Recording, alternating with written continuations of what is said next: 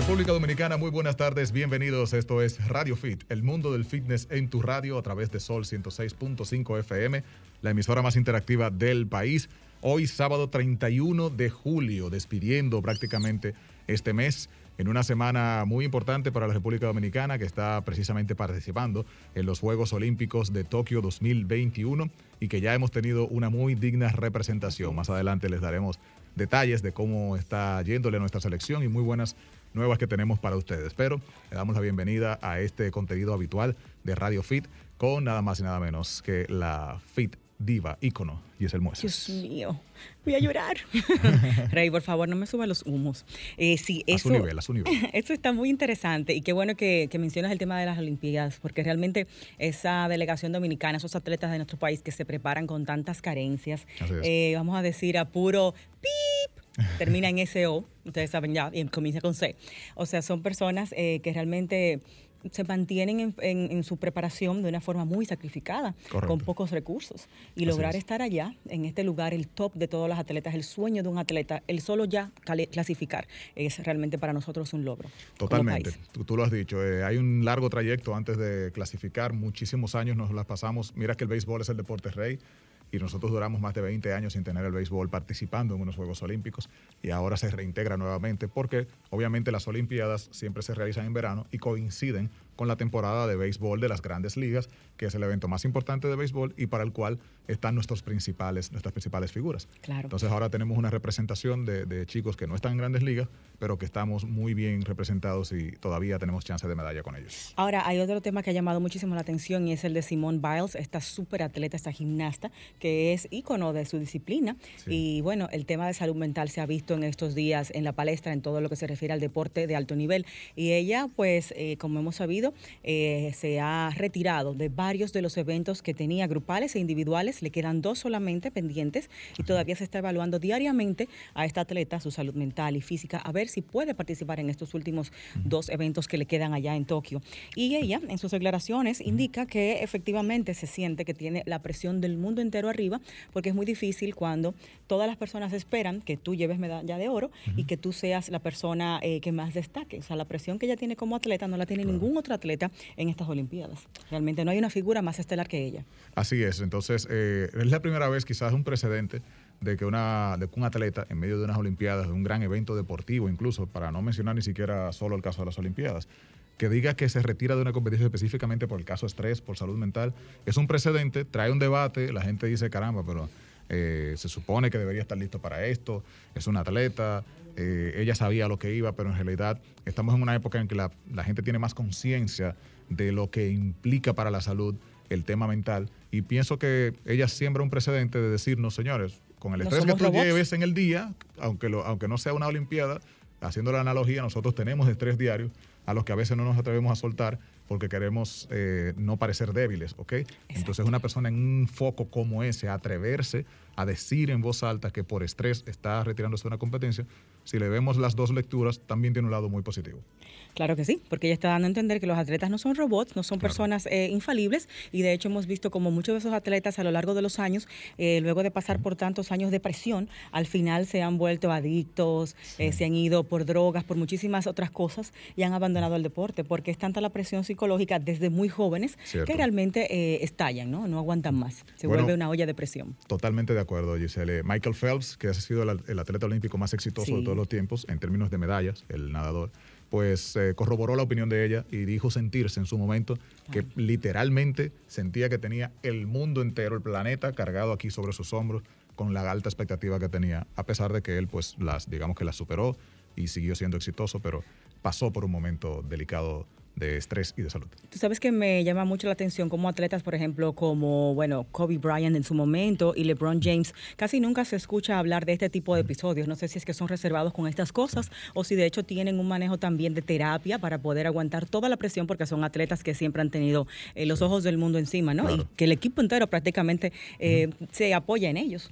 Bueno, LeBron James ha sido una figura en muchos aspectos cuestionados. Para todo lo que seguimos la NBA, sabemos que hay una gran legión de personas que no son tan seguidores de él por el tema de que no pareciera tener una mentalidad tipo Michael Jordan, tipo Kobe Bryant, que son tipos que se obsesionan de alguna manera con el éxito.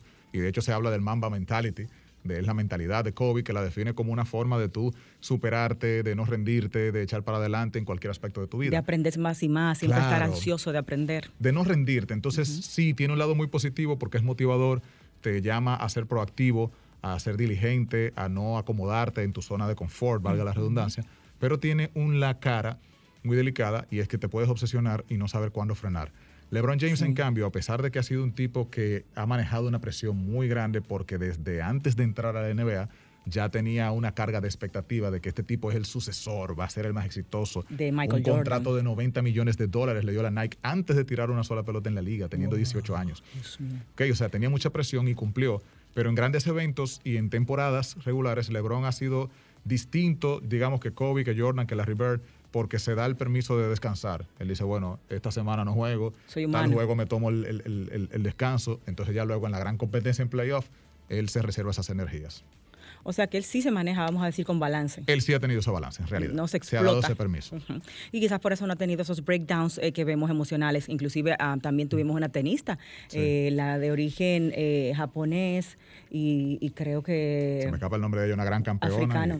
Y, que también tuvo una situación Fue de hecho la banderada con la, con la antorcha en los Juegos Olímpicos ahora. O sea, ella fue la que subió con el... pues con la antorcha justamente en el acto ceremonial como principal cabeza. Pero sí, eh, LeBron James incluso no solo en el tema físico, sino no solo en el, tema psicológico, sino que ha influido esto de alguna manera en el tema físico, porque también ha sido extraordinario el hecho de que nunca ha tenido una lesión importante. Así que pudiéramos vincular de alguna manera ese tema de cómo él se libera de estrés, se toma un descanso y probablemente en el asunto muscular también ha influido para que él no tenga lesiones importantes. No, y en el asunto mental, porque también necesita un break la mente.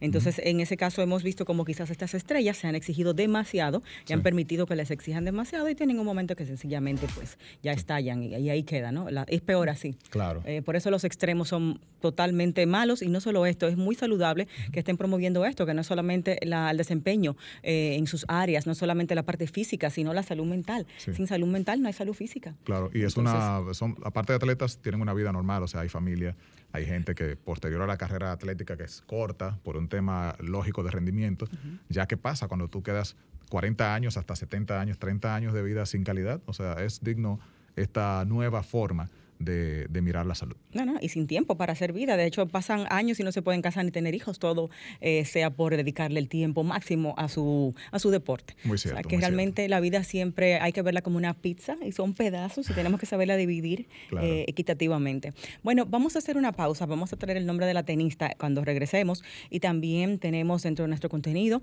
unos cuantos tips para estar en forma de manera fácil, estar saludable en cinco pasos y una riquísima receta para refrescar este fin de semana súper caliente. Y último día del mes de julio, que mes tan largo, para que en casita pues pasemos un buen rato, no solamente con una receta saludable, fácil de hacer, sino también con las eh, diferentes recomendaciones del séptimo arte y también de series de televisión, lo mejor del entretenimiento, en compañía de Hugo Pagán, nuestro cineasta, nuestro especialista desde Canadá, cortesía de Jumbo. Vamos a ver qué nos trae también este fin de semana la tele y el cine. Quédense aquí que esto es Radio Fit, el mundo del fitness en tu radio. El fitness es para todos. escuchas Radio, Fit. Fitness, salud, solo en Radio, Fit. El mundo del fitness en tu radio. Bueno, estamos de vuelta con ustedes. Rey, tú estás muy bien portadito con tu máscara. Bueno, sí, aquí cuidándote. Gracias, mi amor. ¿Te pusiste tu tercera dosis ya, tu refuerzo? Yo realmente no he llegado a la No. Y la tercera dosis yo me, me, abstengo y me, ¿En Y, me rijo por, por el parámetro de lo que dijo Richard Marín aquí y de lo que me parece más lógico.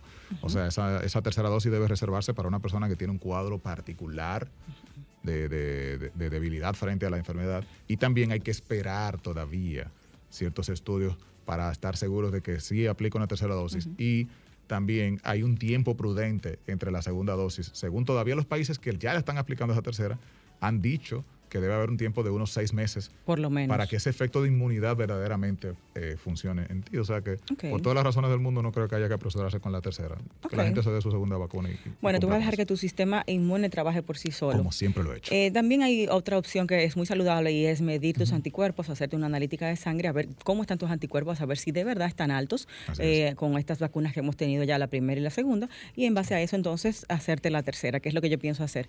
a ver cómo están mis anticuerpos y tomar de ahí la decisión de hacerme el refuerzo de la tercera. Me parece más razonable. Sí, porque todo debe hacerse a conciencia. Así es. Eh, Rey, la joven que estábamos hablando, que se retiró con el mismo tema de los problemas de salud mental en los atletas de alto nivel a nivel mundial, eh, se llama Naomi Osaka, ella es japonesa y se retiró del Roland Garros hace ya unos, unas semanas en una gran controversia sobre su salud mental en los medios. Ella no quería participar en las ruedas de prensa obligatorias que hay luego de cada torneo, porque ella entiende que hacen preguntas que afectan la seguridad de los atletas, que atacan a los atletas, eh, que minan lo que es la, paz mental de los atletas. Y se negó, y esto es obligatorio, de hecho la multaron por esto, y de ahí pues viene su retiro.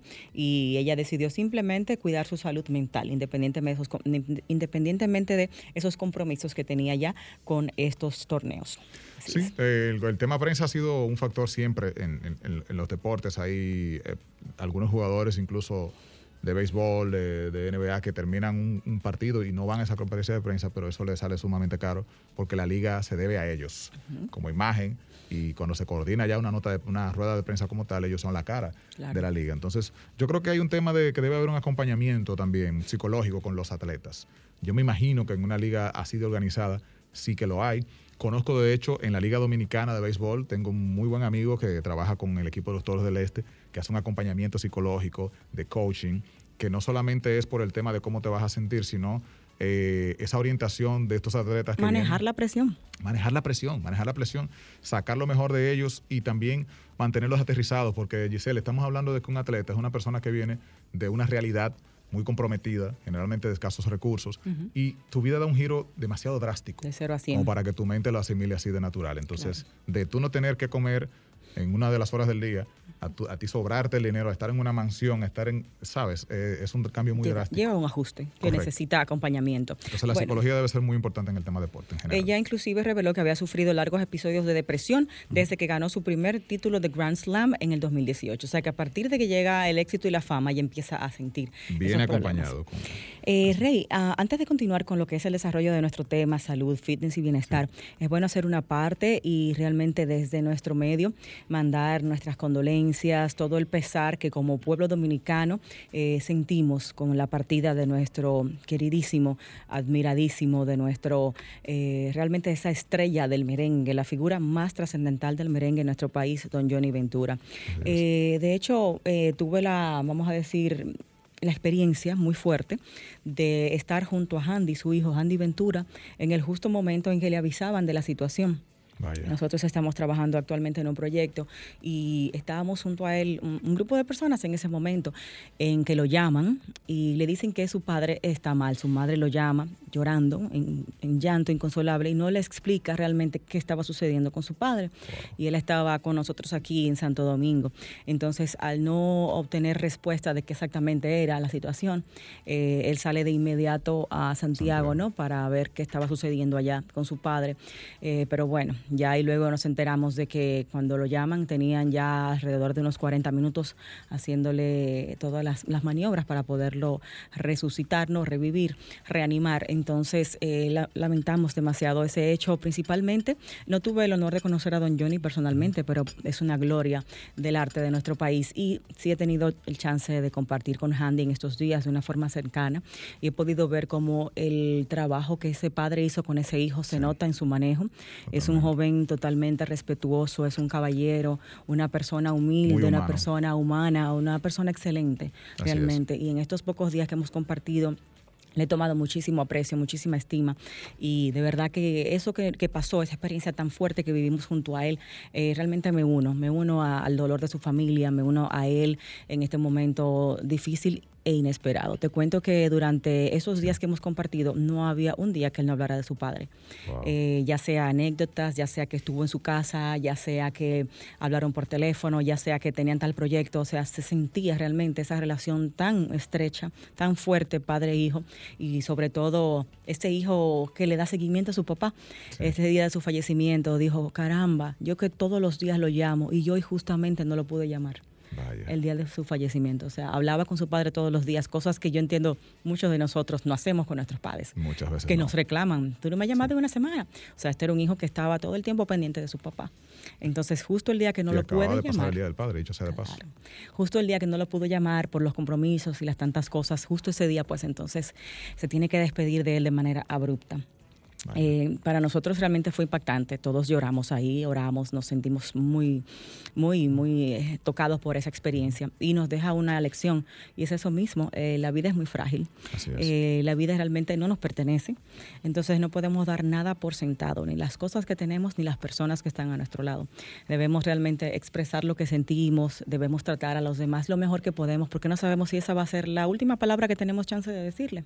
Y sería muy duro quedarnos con una palabra amarga para un ser que uno quiere demasiado. Entonces, yo entiendo que sí, es una lectura interesante tenerla. Me uno también, Giselle, por supuesto, al dolor de toda la familia, que es de toda la familia dominicana, porque Johnny pasó de ser de, la familia Ventura a ser un, todo un símbolo nacional y un ícono de la cultura universal por ser el mayor representante de este género que es eh, considerado, obviamente, un patrimonio cultural de la humanidad. Y él es eh, digo es porque su legado está la más alta figura del mismo. Y pues como bien mencionaba Giselle también, su calidad humana, su, su, trato caballeroso, deferente, siempre. Yo tuve la oportunidad de entrevistarlo en, más de una ocasión. Ay, qué interesante. Y siempre fue eso, siempre fue un caballero. Tú te topas con artistas que están, claro, me toca la oportunidad de entrevistar artistas nacientes, artistas que vienen con proyectos nuevos y tú sientes muchachos que han eh, tenido éxito con una canción y ya rápido te cambian la mirada del primer día que se acercaron a ti a por favor ponme esa canción ahí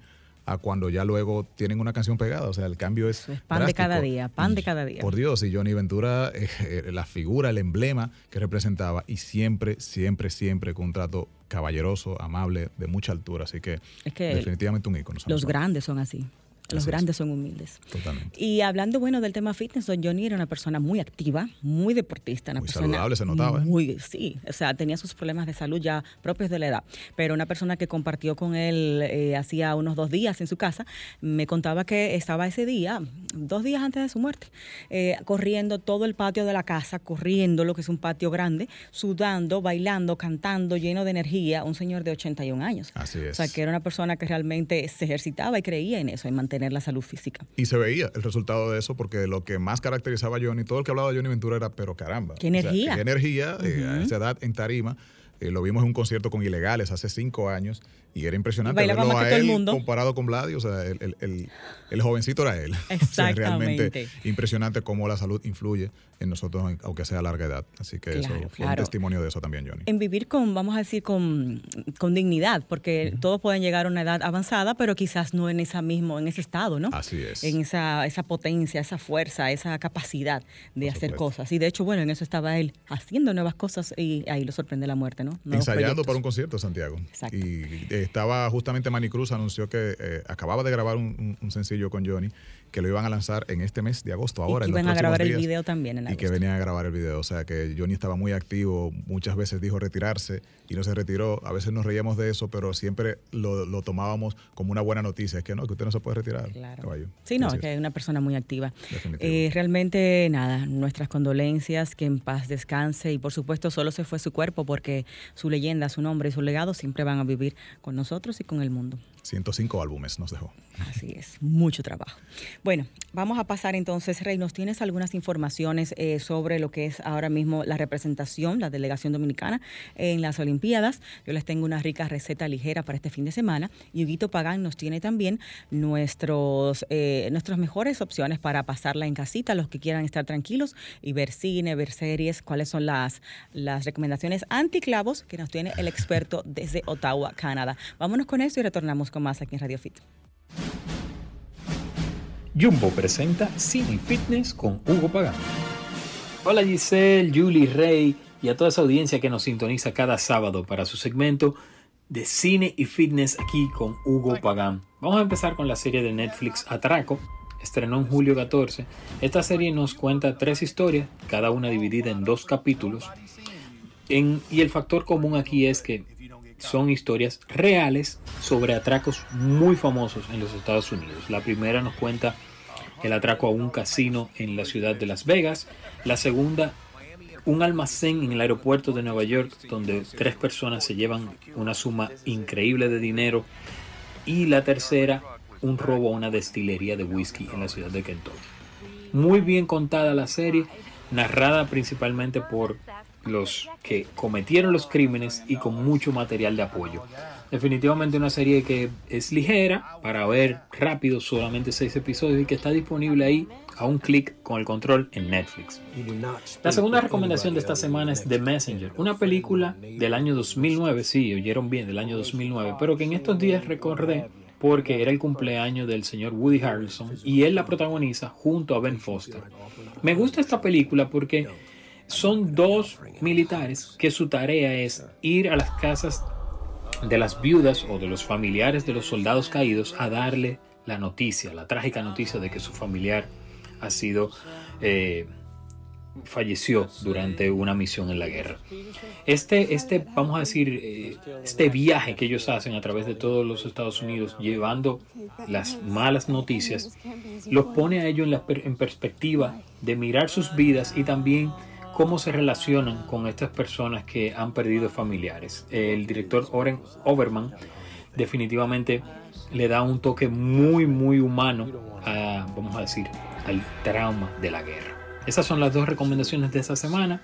Atraco, serie disponible en Netflix, y The Messenger, la película del 2009 dirigida por Oren Overman.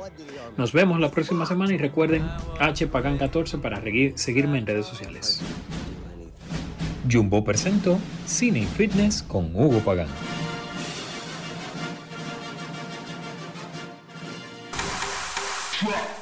El fitness es para todos. escuchas Radio, Radio Fit. Hmm,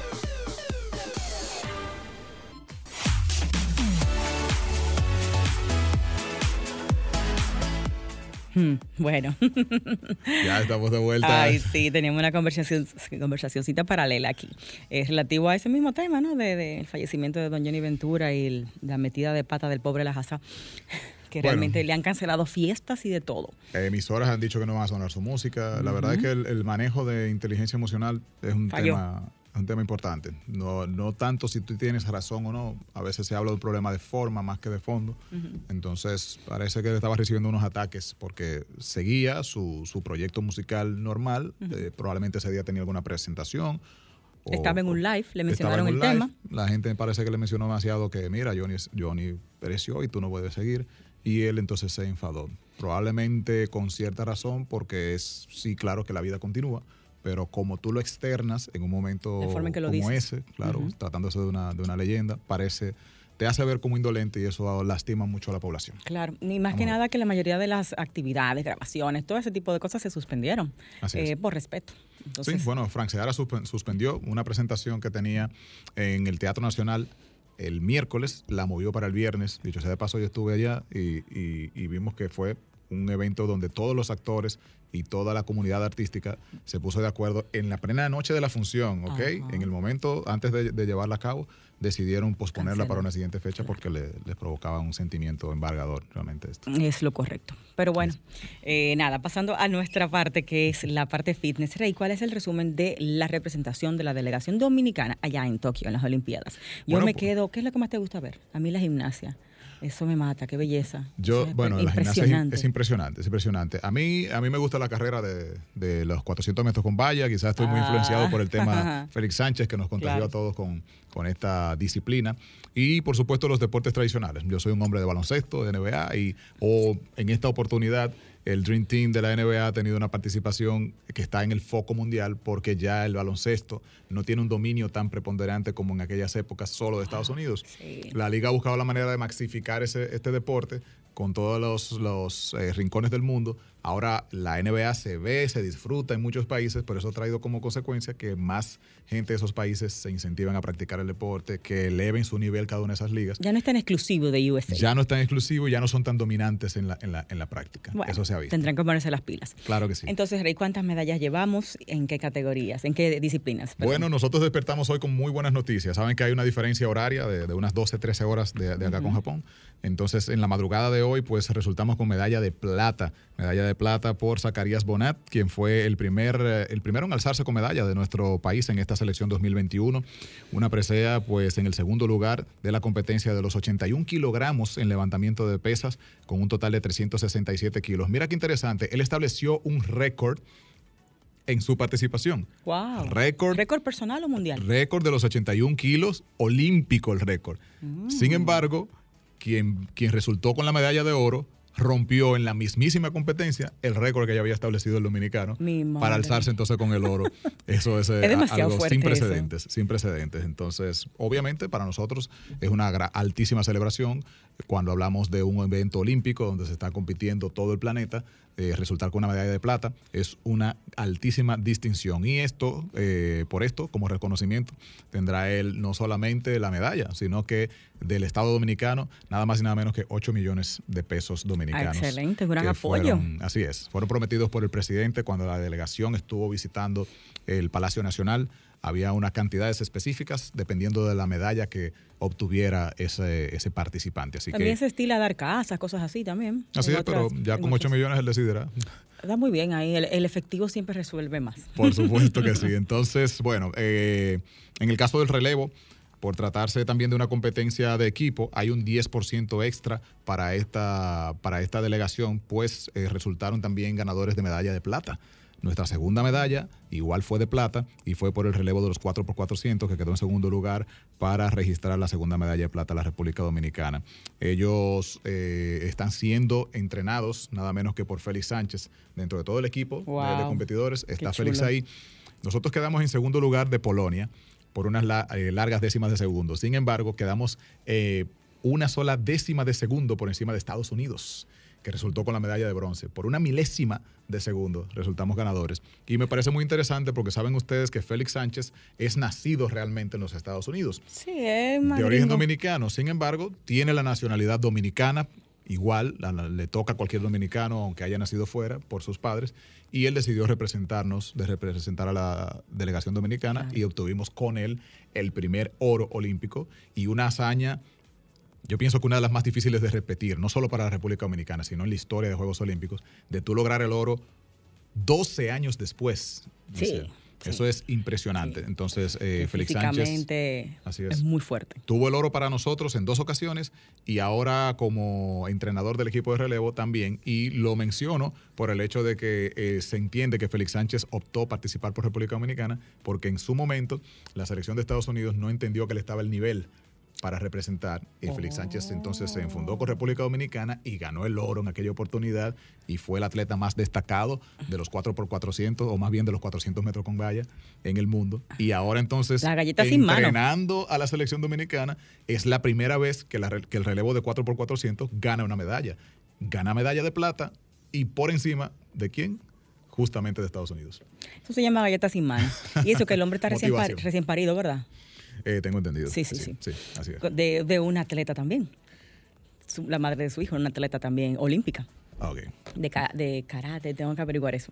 Bueno, eso está súper interesante, Rey, y eso indica que realmente los imposibles no existen. Así es, y en el deporte lo que puede ser algo eh, negativo resulta una motivación. Claro. Y por eso se alimenta mucho el tema de la competencia, por eso se entiende que los deportes son buenos para, eh, dentro del sistema escolar, para la formación de nuestros hijos es un elemento importante. Más que de entretenimiento, el deporte nos trae ese sentimiento de competencia sana, pero sí, de llevarte a elevar tu nivel de algo adverso que resulta motivarte para hacer una mejor versión de ti. Y, a, trabajar en equipo. Ahí es. Que no aprendemos eso mucho. Bueno, Rey, vámonos con algo rico para ahora, eh, que bueno, es un fin de semana como caliente, ¿verdad? Entre nublado y calorazo. Vamos a algo refrescante en nuestra mesa que podemos combinar con cualquier tipo de proteína, que son, por supuesto, las ensaladas Agua carbonatada Salutaris, el experto en burbujas, presenta una sección de comida rica y light. Bueno, el Mediterráneo, que es una de las zonas favoritas de Jennifer López, pasear con sus 400 novios. Mm. Es no, pero yo, oye, la admiro, esa es mamá. El Mediterráneo nos sirve de ejemplo para irradiar frescura desde nuestros platos. Y en este caso vamos a hacer una versión griega de la ensalada donde no va a faltar el queso feta y la aceituna negra. Mm. Podemos coquetear con algún otro tipo de queso eh, que sea fresco o duro y sustituir las aceitunas por otro tipo de color o relleno de aceituna que prefieras. en mi caso, negra y me gusta con mozzarella. ¿Puede ser mozzarella? Eso es una opción muy buena, mozzarella. Yo soy enferma con el queso de cabra, o sea que en este caso yo le pondría queso de cabra porque el feta me resulta muy fuerte el sabor.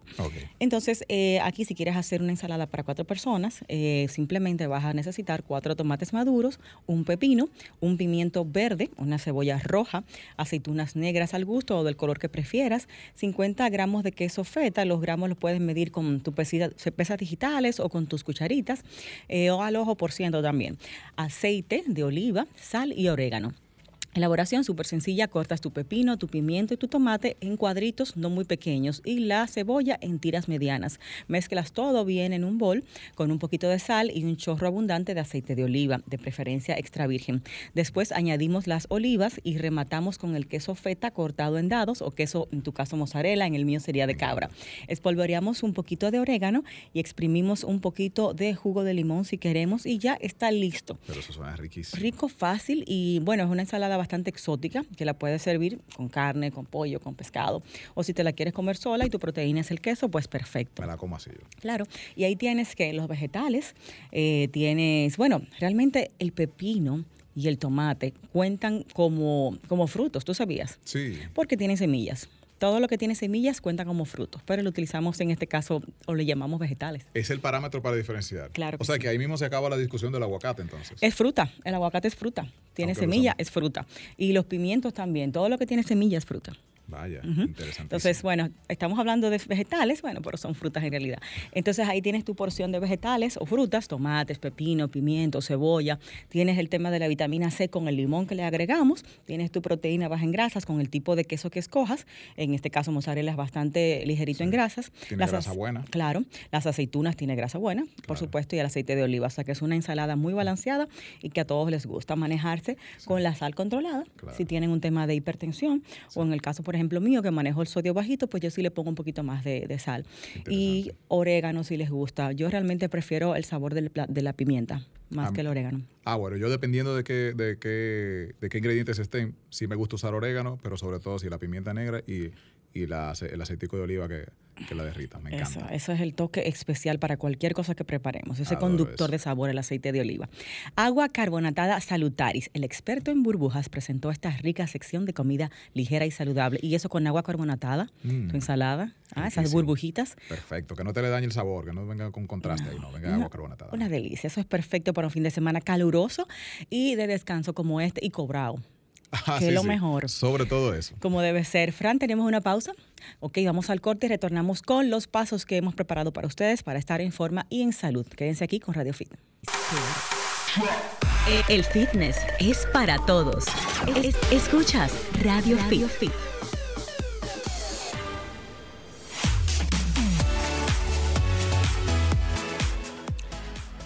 El mundo del fitness en tu radio está de vuelta contigo en este último tramo para seguir compartiendo contigo información de valor respecto a la salud y al fitness. Y pues la más autorizada de la materia pues viene a darnos algunos tips que hasta yo mismo voy a aprender sobre ellos. Bueno, Rey, gracias. Y tú sabes que siempre hablamos mucho de entrenamiento y de ejercicios aquí. Entonces ahora sería bueno estos tips enfocarlos a la alimentación, que siempre es un tema de muchas preguntas y dudas de qué vamos a comer, cómo lo preparo, a qué hora me lo como, influye eh, el horario en que como tal alimento. Entonces el tema de alimentación es el que yo entiendo da mucho más trabajo para las personas eh, comprenderlo, cómo lo pueden usar a su favor en cuanto a perder peso, eliminar grasa. Muy cierto. Sí, la gente, ah, y aquí siempre le preguntamos a los profesionales que traemos, ¿Cuál es el porcentaje? Porque hay como un dilema con eso. Porcentaje de importancia. ¿Es 50-50 alimentación, ejercicio? ¿Es 70-30? Qué bueno. ¿Cómo tú dividirías en la importancia que tú le das en la práctica, realmente cuántos, cuáles son los porcentajes que tú has manejado. Mira, muy bueno que lo preguntas, porque de hecho con eso comienza realmente lo que tengo aquí preparado. Eh, se hablaba antes de un 70% alimentación y un 30% ejercicios. Realmente es un 100% alimentación y un 100% ejercicios, porque cada cosa trabaja para algo distinto, para un fin distinto. En el caso de los ejercicios, trabajan para lo que es aumento del metabolismo basal, aumento de la masa muscular, reducción de grasa. Y la alimentación trabaja para nutrir nuestras células, nutrir nuestro organismo para la energía y también para paulatinamente, de una manera más controlada, ir bajando los niveles de grasa de nuestro, de nuestro cuerpo y perder libras. O sea que no es que le vamos a dejar menos trabajo al ejercicio, el ejercicio tiene su trabajo eh, delimitado. O sea, que los cuadritos se hacen en la cocina, mentira eso. Es cierto también, pero te va a dar muchísimo más trabajo hacer cuadritos solamente en la cocina sin ejercitarte que combinando ambas cosas al 100%, tu nutrición y tus ejercicios. Entonces, eh, realmente lo que logramos con nuestro cuerpo, tanto en lo estético como en la salud, depende directamente de lo que le damos a nuestro cuerpo. Somos lo que comemos y es la verdad. Entonces, el tema, por ejemplo, de ejercicio es tan básico como esto. No importa cuántas horas ah, de ejercicios hagamos en el día, cuántas horas nos pasemos metidos en el gimnasio, no vamos a ver cambios a menos que no hagamos los cambios con la alimentación por eso tú ves muchas personas en el gym que tú dices, pero ven acá, fulano entrena dos, tres, cuatro horas y siempre tiene un chin de grasa y la barriguita y no sé qué. Se debe a la alimentación. No está dando el 100% del esfuerzo en la alimentación. Porque le está dando a cuchara igualito como le da bíceps. Exacto. Entonces puede estar entrenando fabulosamente.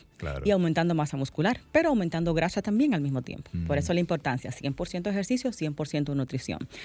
Eh, con esto, obviamente, no quiero decir que el asunto va a ser para nosotros lechuga, tomate y pechuga el resto de la vida, ¿no? Lechuga y pechuga, como mucha gente una vez dice, no, espérate, dieta, lechuga y pechuga. dieta, no, es que yo no soporto comer eso. No, realmente no es así. El cuerpo necesita de todos los macronutrientes, inclusive los que son supuestamente malos. O sea, nuestro cuerpo necesita grasa saturada en pequeña cantidad. Nuestro cuerpo necesita azúcares, pero todo tiene una medida justa. Y esto va desde nuestra edad, actividad física, eh, nuestro nivel de sedentarismo, que no tiene que ver con el ejercicio, sino con lo que hacemos después de la hora de ejercicio, eh, con nuestro estado de salud. O sea que las necesidades de macronutrientes nutrientes de cada persona varían.